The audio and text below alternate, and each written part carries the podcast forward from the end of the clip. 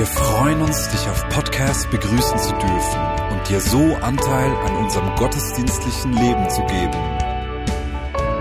Wir danken dir für jede Form des Mittragens. Mit einer Online-Spende auf der Website kannst du die Vision der Vineyard Bern finanziell unterstützen.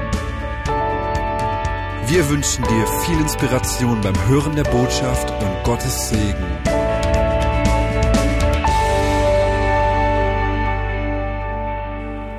Ich wechsle in die deutsche Sprache. Zeit ist ja bereits ein klein wenig fortgeschritten. Aber wir werden das miteinander schaffen. Ich habe vom Leitungsteam und meinem Sohn den Auftrag bekommen, das Vorrecht bekommen, dass ich heute sprechen darf. Und zwar zum Thema Großzügigkeit. Wir ihr gehört habt, wird es in den kommenden Wochen eine Serie geben zum Thema Großzügigkeit und ich darf den Anfang machen. Nun, das ist eines meiner Lebensthemen. Großzügigkeit. Und ich möchte euch heute eine etwas breitere Einführung geben zu diesem Thema. Übrigens Großzügigkeit, wir hören dann meistens gleich, da geht es um Geld. Aber das Thema Großzügigkeit hat nicht primär mit Geben zu tun, sondern mit ganz anderen Dingen. Wenn ihr nachschaut im Duden, so heißt das Buch, wenn ihr im Duden nachschaut, dann findet ihr Synonyme, Wechselworte oder Worte, die das Gleiche bedeuten. Und da findet man Edelmut Generosität, Großmut, Freigiebigkeit, gebe Freudigkeit, Großherzigkeit, Weitherzigkeit, Spendierfreudigkeit.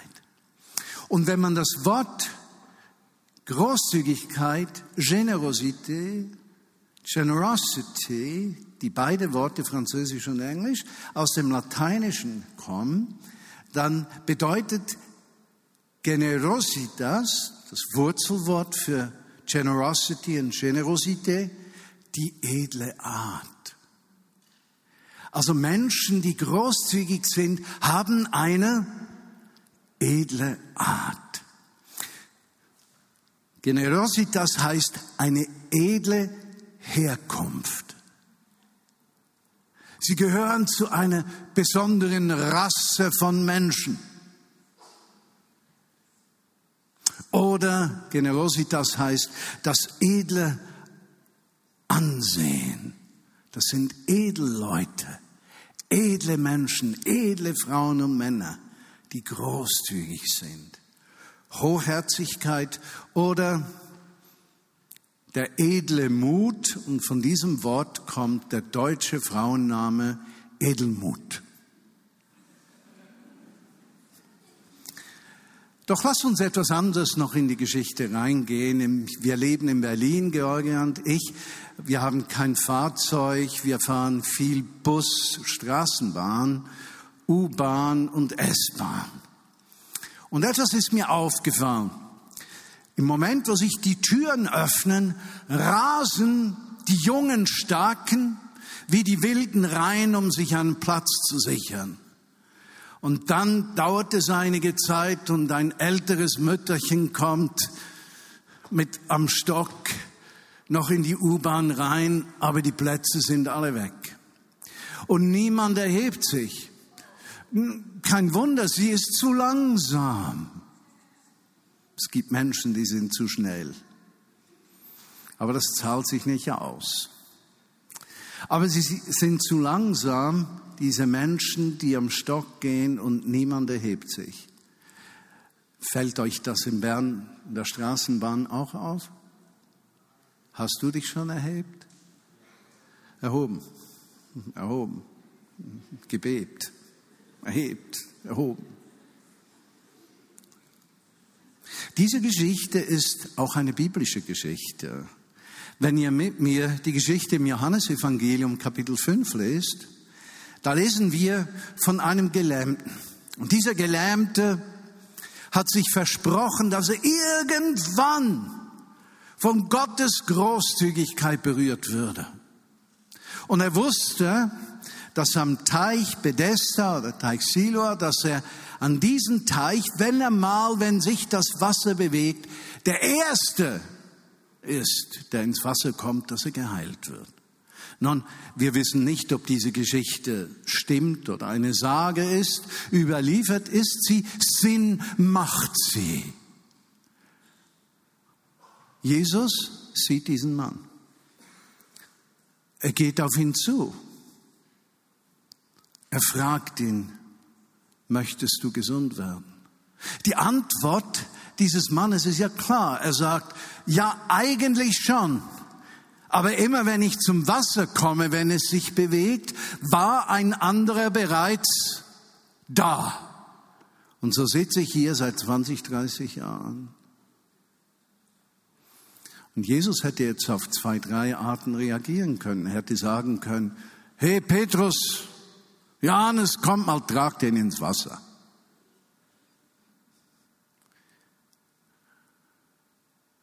Aber er heilt ihn an diesem Teich, berührt ihn. Er sagt zu ihm, steh auf, nimm deine Bahre und geh. Und dann heißt es im Vers 9 vom fünften Kapitel, sofort wurde der Mann gesund, nahm seine Bahre und ging.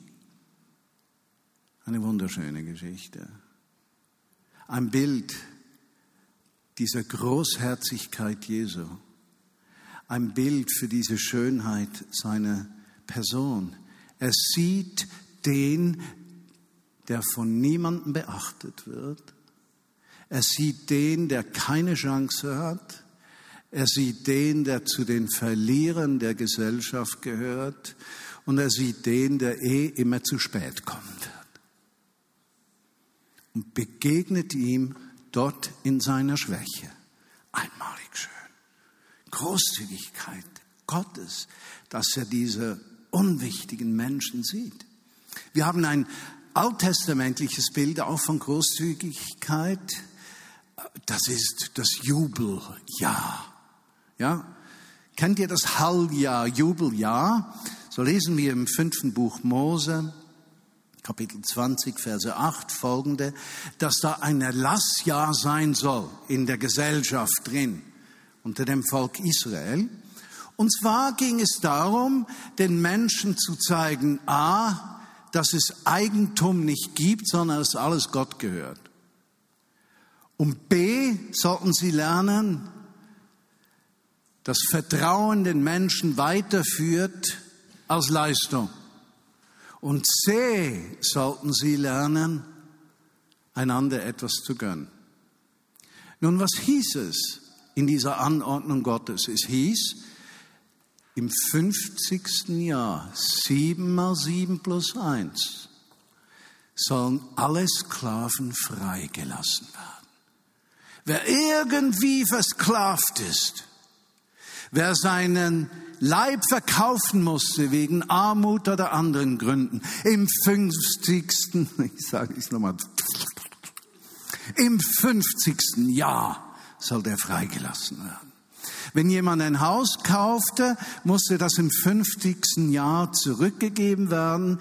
Wenn man es also sieben Jahre vor dem 50. kaufte, war es dann teurer oder billiger, als wenn man es 40 Jahre vorher kaufte. Es war billiger. Weshalb? Es konnte nur noch sieben Jahre genutzt werden. Nun, wir wissen nicht, ob das Volk Israel dieses Halljahr, dieses Jubeljahr wirklich gefeiert hat. Auch das ist gar nicht so wichtig. Wichtig ist zu erkennen, da geben, da kommt eine Botschaft Gottes, dass es einen Gott gibt, der die Menschen von ihren Lasten befreit. Ein Gott, der möchte, dass wir in unserer Gesellschaft Menschen, die Not, in Gefangenschaft sind, die verschuldet sind, befreit werden. Eine Botschaft der Großzügigkeit. Und als hätte Gott gewusst, wie die Menschen reagieren. Ja, aber das kann wir uns doch nicht leisten, großzügig zu sein. Übrigens, habt ihr gelesen? Ein Bericht in der Zeitung, dass die Schweiz auf der Rangliste der Großzügigkeit um 20 Plätze mindestens zurückgefallen ist und gleichzeitig ist der Wohlstand angestiegen. Und die Frage, die dieser sicherlich nicht christlich bewegte Autor stellte, war, könnte es sein, dass Wohlstand Großzügigkeit zum Verschwinden bringt? Ups, gestern gelesen. Ups. Als wüsste Gott das, sagte er, wenn ihr danach lebt, Vers 18, werdet ihr sicher in eurem Land wohnen. Es wird reichen Ertrag bringen und ihr habt genug zu essen. In Ruhe und Frieden könnt ihr dort leben. Wenn ihr euch fragt, was ihr im siebten Jahr essen sollt, weil ihr nicht gesät, weil ihr nicht sät und erntet, dann sollt ihr wissen, achtet mal darauf, dann sollt ihr wissen, ich schenke euch im sechsten Jahr genug Ertrag für drei Jahre. Und die Frage, die sich stellt im Zusammenhang mit Großzügigkeit, Großherzigkeit, sind wir unsere Versorger? Sind Menschen unsere Versorger oder ist Gott unser Versorger? Wohin gucken wir, wohin schauen wir, wenn das Leben uns massiv herausfordert? Jubeljahr, hebräisch Jobel, da ging es darum, dass dieses Jahr sozusagen eingeführt wurde mit dem Widderhorn. Jobel heißt Widder. Einzigartig. Und jetzt kommt der Dreh der Geschichte. Wenn ihr mit mir Lukas 4,18 anguckt, 4,18 und 19, heißt es, der Geist des Herrn ruht auf mir, denn der Herr hat mich gesaugt. Er hat mich gesandt mit dem Auftrag, den Armen die gute Botschaft zu bringen, den Gefangenen zu verkünden, dass sie frei sein sollen, den Blinden, dass sie sehen werden, den Unterdrückten die Freiheit zu bringen und ein Ja der Gnade unseres Herrn auszurufen. Seit dem Kommen Jesu ist für das Volk Gottes das Jubeljahr angebrochen.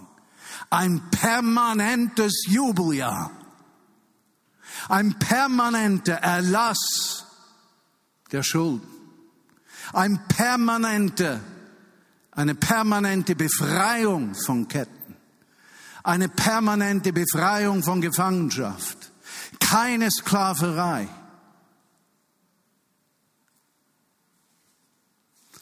Großzügigkeit im Neuen Testament offenbart sich an drei Ding. Nun, du magst sagen, das sind bestimmt mehr als drei, aber für den Prediger sind drei Dinge immer gut. Ich denke, dass die Autoren des Neuen Testaments an die Verkündigung gedacht haben und dachten, drei Punkte sind gut. Aber lasst mich über diese drei Aspekte von Großzügigkeit sprechen. Der erste Aspekt ist Großzügigkeit in Vergebung. Das größte Zeichen von Großzügigkeit hat Gott bewiesen, als er sich selbst durch seinen Sohn ans Kreuz begab. Die Konsequenzen jedes Fehlverhaltens von Menschen, aber auch von Staaten, Institutionen auf sich genommen hat. Und dort am Kreuz hat er sich gekümmert um all die Schmerzen, die du je in deinem Leben zugefügt bekommen hast. Um alles Unrecht, das dir je angetan wurde. Um jeden Fehler, den du begangen hast. Um jeden Gedanken, der dich von Gott trennte. Da am Kreuz ist das grundsätzliche Problem des Menschen, seiner Ich-Bezogenheit und Gottes Unabhängigkeit gelöst worden.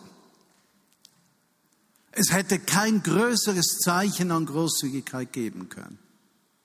Das Kreuz. Vergebung. Gewaltig. Und so heißt uns Jesus dann später in seinem Gebet, und vergib uns, wie auch wir denen vergeben, die uns Unrecht getan haben. Vergib uns, wie wir vergeben unseren Schuldigern. Und er sagt, das, was ich getan habe, ist das Modell für euer Leben. Und somit kommen wir plötzlich in diesen Gedanken rein. Großzügigkeit in der Vergebung ist nicht nur das Denken Gottes uns gegenüber, sondern soll unser Denken werden. Lass mich einen grundsätzlichen Gedanken sagen. Großzügigkeit ist nicht immer Entscheidung, es muss zu einer Lebenskultur werden. Es muss zu einem Verhalten werden, das ganz natürlich aus uns fließt. Aber damit es aus uns fließen kann, müssen wir lernen, großzügig zu sein, indem wir richtige Entscheidungen treffen. Wie viele Menschen haben uns schon Unrecht getan? Und wisst ihr, bei mir merke ich Folgendes. Es sind häufig Menschen, denen ich am meisten Gutes getan habe, die mir am meisten Unrecht tun. Habt ihr das auch schon gemerkt? Und meistens sind es Menschen, von denen ihr es nicht erwarten würdet, die euch am meisten verletzen. Und dann gibt es so zwei Möglichkeiten, wie wir reagieren können. Und ich habe gemerkt, zuerst wütend, dann eine E-Mail schreiben und nicht absenden, dann eine Person finden, bei der ich mich auslassen kann über das Fehlverhalten dieser dritten Person. Und plötzlich merke ich, wie so ein Klumpen in mir entsteht, so, mm, so etwas. Mm. Und ich merke, wie mir immer mehr Dinge auffallen, die diese Person falsch gemacht hat. Das sind unglaublich Kataloge voll. Und plötzlich dreht sich das ganze Denken nur noch um das Versagen. Und ich merke, wie ich in mich gekehrt bin und wie die, der Mangel, das Ausbleiben von Vergebung mich verbittert. Ich werde bitter. Und dann habe ich gemerkt, wenn ich schnell vergebe, Jesus weiß um meine Unvollkommenheit und die Unvollkommenheit anderer Menschen. Wenn ich schnell vergebe, kann ich mein Herz weich behalten. Und ein weiches Herz wird Gottes Stimme immer hören. Und ein hartes Herz wird immer eigene Wege gehen. Großzügig vergeben. Die Rache Gott überlassen. Den Zorn Gott überlassen. Die erste Reaktion mag eine notwendige sein. Bei mir werde ich einfach richtig verrückt wütend. Und dann merke ich halt, jetzt beginnt Selbstzerstörung, wenn ein Mangel an Vergebungsbereitschaft sich in dir ausbreitet. Das zweite Bild von Großzügigkeit ist Gastfreundschaft. Wir haben das heute in einem Song gesungen, ich weiß nicht mehr in welchem. Im Epheserbrief Kapitel 2 steht äh, in den Versen 18 und 19, denn dank Jesus Christus haben wir alle, Juden wie Nichtjuden, durch ein und denselben Geist freien Zutritt zum Vater im Himmel.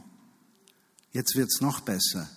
Ihr seid jetzt also nicht länger Ausländer ohne Bürgerrecht, sondern seid zusammen mit allen anderen, die zu seinem heiligen Volk gehören, Bürgers, Bürger des Himmels, ihr gehört zu Gottes Haus, zu Gottes Familie. Also die Gastfreundschaft Jesu ist so riesig, dass jeder von uns Teil der Familie wird Im Moment, wo du mit ihm lebst, bist du Teil der Familie. Viele haben sich aufgeregt, wenn ich das Bild von Familie immer und immer wieder brauche und sagen, aber es gibt so viele schlechte Familien, dass das Wort Familie ja nicht mehr heute praktisch zutreffend ist. Meine Antwort, es ist wenigstens biblisch.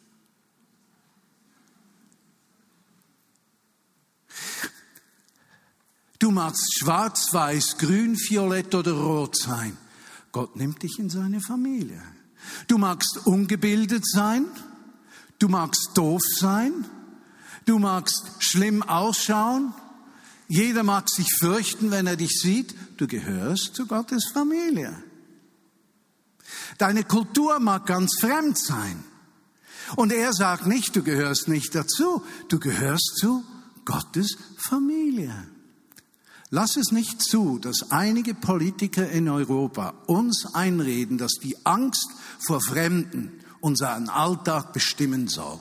Das ist Lüge, unbiblisch und führt uns nicht in die Freiheit.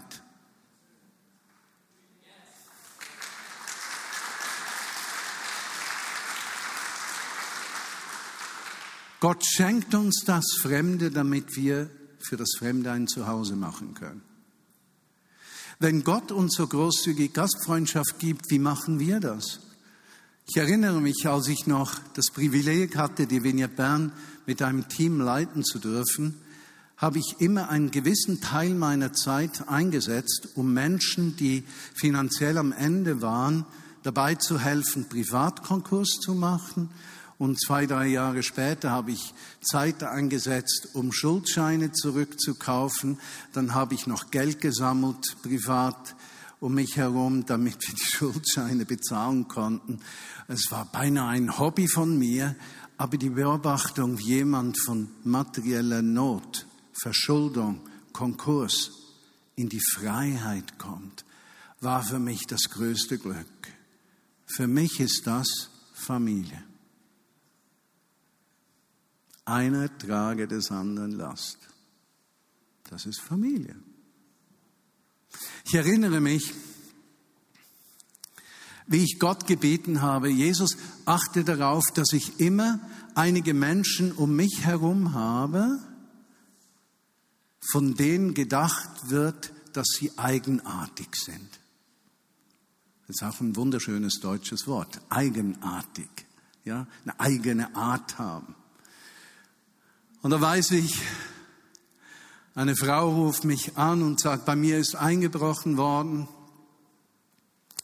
Und ich sage, nein, kann doch nicht sein. Doch, sagt sie. Ja, was denn? Hast, bist du zur Polizei gegangen? Nö, bin ich nicht. Es wurde nur auf dem Balkon eingebrochen. Ach so. Ja, was wurde dann geklaut? Ja, meine ganze Hanfplantage.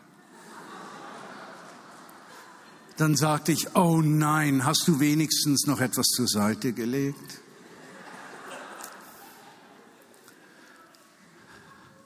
Gott hat mir immer Menschen gegeben, die eigenartig sind. Und diese eigenartigen Menschen haben mein Leben reich gemacht und mir erlaubt dabei, gastfreundlich zu sein. Als ich da mit Masal tanzte, Masal, du bist auch eigenartig. Du bist kein Durchschnitt. Nein. Als ich mit dir getanzt habe, war das so ein Augenblick, wo ich merkte, ich darf Gastgeber sein, um dir Wertschätzung, Liebe und Würde zu geben. Dazu ist Gastfreundschaft da. Keine Furcht vor dem Fremden, sondern dieses herzlich einladende biblische Verhalten, wo alle Menschen einen Platz finden können. Gastfreundschaft. Gastfreundschaft. Wir sind nicht mehr Ausländer ohne Bürgerrecht, sondern wir sind Bürger des Himmels und gehören zur Familie Gottes. Und das dritte und letzte ist das Geben bei Großzügigkeit. Aber geben, ich mag dieses Wort nicht, weil geben impliziert, ja, bedeutet etwas. Nämlich, ich gebe etwas und habe es nicht mehr. Ja? Ich gebe und dann ist es weg. Und ich möchte nicht, dass es weg ist, also gebe ich es nicht.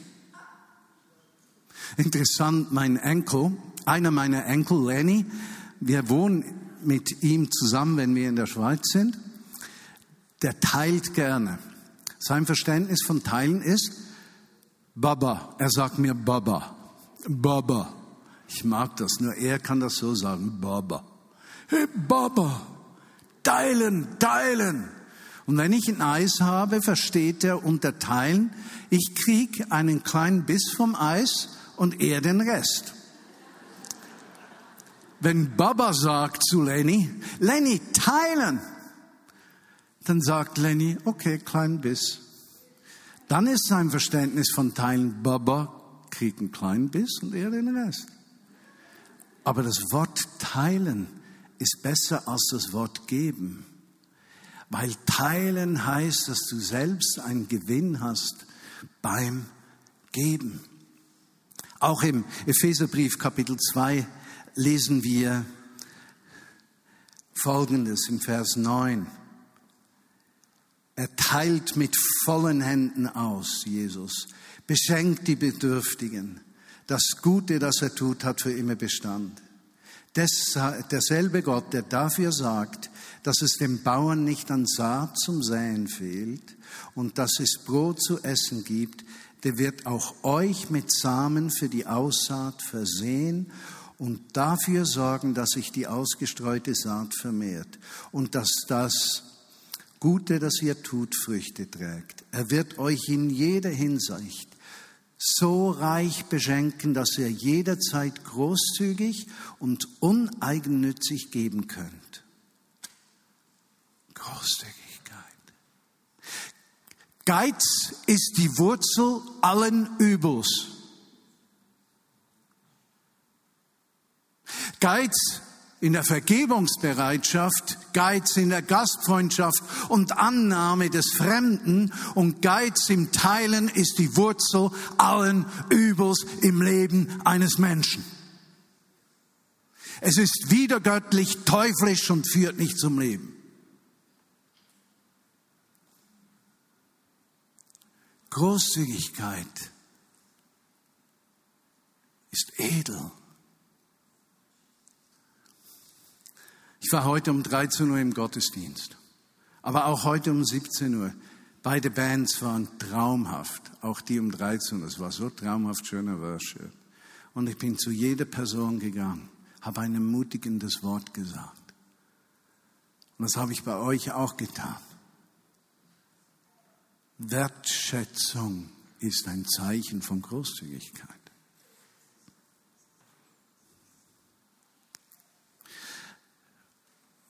Ihr geht in Café, trinkt eine Tasse Kaffee und die kostet, weiß ich was, noch ein Stück Kuchen dazu, 7 Franken 60.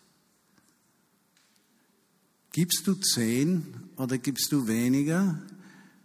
Du könntest ja auch weniger häufig Kaffee trinken gehen, aber wenn du gehst, mehr Trinkgeld geben. Wisst ihr, was mir passiert? Ich bin äußerst spendabel in diesem Bereich. Es führt meistens zu einem Gespräch. Letztens in Berlin wollte mir die Person Geld zurückgeben. Dann sage ich, nein, das ist für Sie. Ja, aber Sie können doch nicht. Ich habe gesagt, doch, ich kann. Und die Tür war offen für das Gespräch. Gott ist großzügig und seine Großzügigkeit wird durch uns in dieser Welt sichtbar. Geiz ist die Wurzel allen Übels. Deshalb können wir es uns nicht leisten, nicht zu vergeben. Wir können es uns nicht leisten, gegen Ausländer zu sein. Biblisch. Es geht nicht. Oder wir verlieren die edle Art die uns Gott schenken möchte. Oder ein letztes Beispiel. Ich weiß vor Jahren, ich habe das vielleicht schon mal erzählt, äh, war ich bei einer Veranstaltung bei einem damals sehr bekannten Gottesmann. Sein Name war Peter Wagner. Äh, ihr kennt ihn sehr wahrscheinlich nicht, weil der ist weit über 80 heute Und ich bin ja auch schon alt, aber damals war ich jung und er in diesem Sinne eben auch. Und Pete Wagner stand vor 500, 600 Menschen und das Thema war Geld, geben, Zehnten etc. Und dann sagte er, ja, also Gott hätte zu ihm gesprochen, er solle jedes Jahr ein Prozent mehr geben.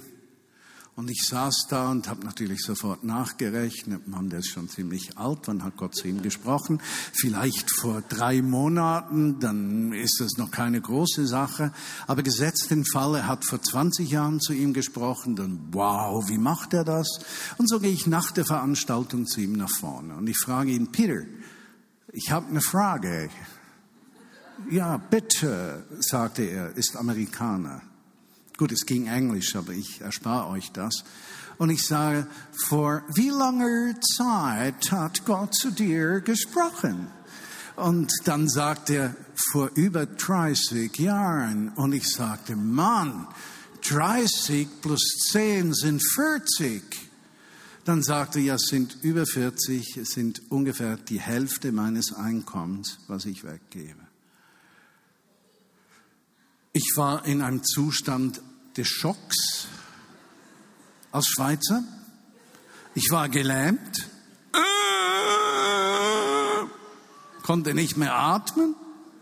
Alles übertrieben, gell? Aber ich ging nach Hause und habe mir überlegt, hey, also für ein Prozent pro Jahr, das schaffe ich nie, habe ich keinen Glauben. Aber 100 Franken pro Jahr mehr. Und jetzt hört zu. Das war vor über 20 Jahren. Gott versorgt uns so, dass wir jedes Jahr 100 Franken pro Monat mehr geben. Ja, jedes Jahr. Und ich freue mich jedes Jahr beim Dauerauftrag, dass ich nachrutsche, dass ich etwas mehr geben kann. Der größte Teil, gemäß meiner Überzeugung, gehört in die christliche Gemeinschaft, mit der wir miteinander Jesus sichtbar machen. Ich habe mein Geld immer zum größten Teil in die Gemeinde gegeben, aber nie ausschließlich, weil ich mir gesagt habe, wenn jemand mich um Geld bittet und ich kriege das sehr regelmäßig, also sehr, sehr, sehr regelmäßig, eigentlich wahnsinnig regelmäßig, hat Gott mir aufs Herz gelegt, wenn dich jemand bittet, lasse ihn nicht mit leeren Händen ziehen.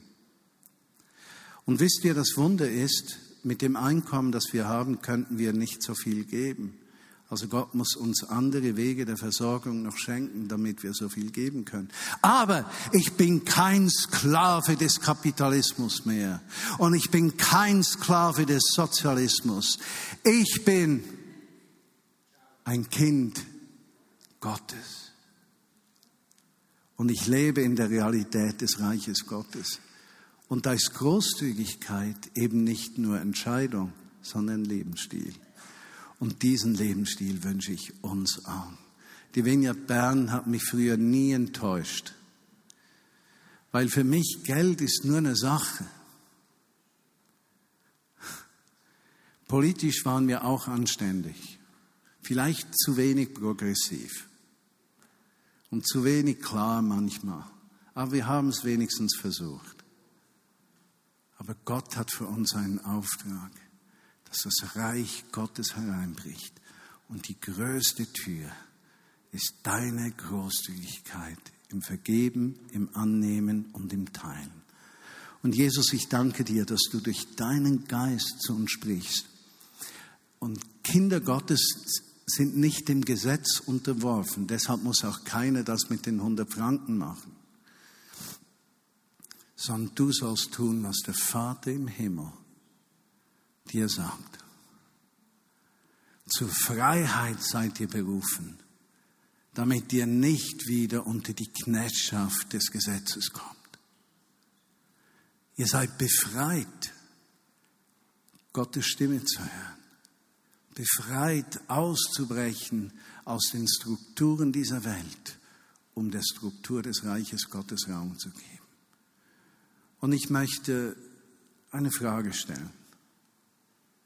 Wenn du merkst, dass der Feind dich hindert, großzügig zu sein, in Vergebung, Gastfreundschaft, deine Haltung Fremden gegenüber oder zu teilen, wenn du merkst, da ist deine Wurzel und ich möchte das loswerden, steh doch auf, dort wo du bist.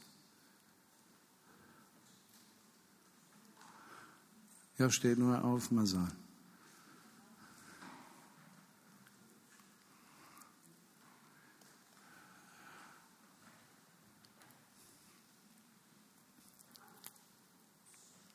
Ich weiß, es betrifft viel mehr als die, die aufgestanden sind, aber Gott sieht dein Herz. Und wisst ihr, wir sind alle Sünder. Es ist keiner, der gerecht ist hier. Wenn du siehst, dass jemand aufgestanden ist, neben dir, vor dir, hinter dir, schau dich doch um, lege dieser Person die Hand auf die Schulter und sprich, im Namen Jesu reiße ich die Wurzel allen Geizes aus. Im Namen Jesu. Lass uns das tun. Ihr müsst nicht laut brüllen. Es genügt ganz leise.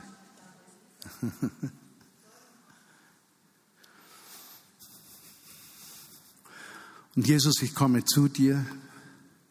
Danke dir, dass du mich befähigt hast, das zu teilen. Ich würde mir wünschen, ich wäre so begabt in der Verkündigung, dass jedes Herz total erfüllt ist von deinem Geist. Heiliger Geist, komme du, tue das Werk Jesu in unserem Leben und durch uns. Führe du Menschen in deine Gegenwart und Abhängigkeit von dir. Amen.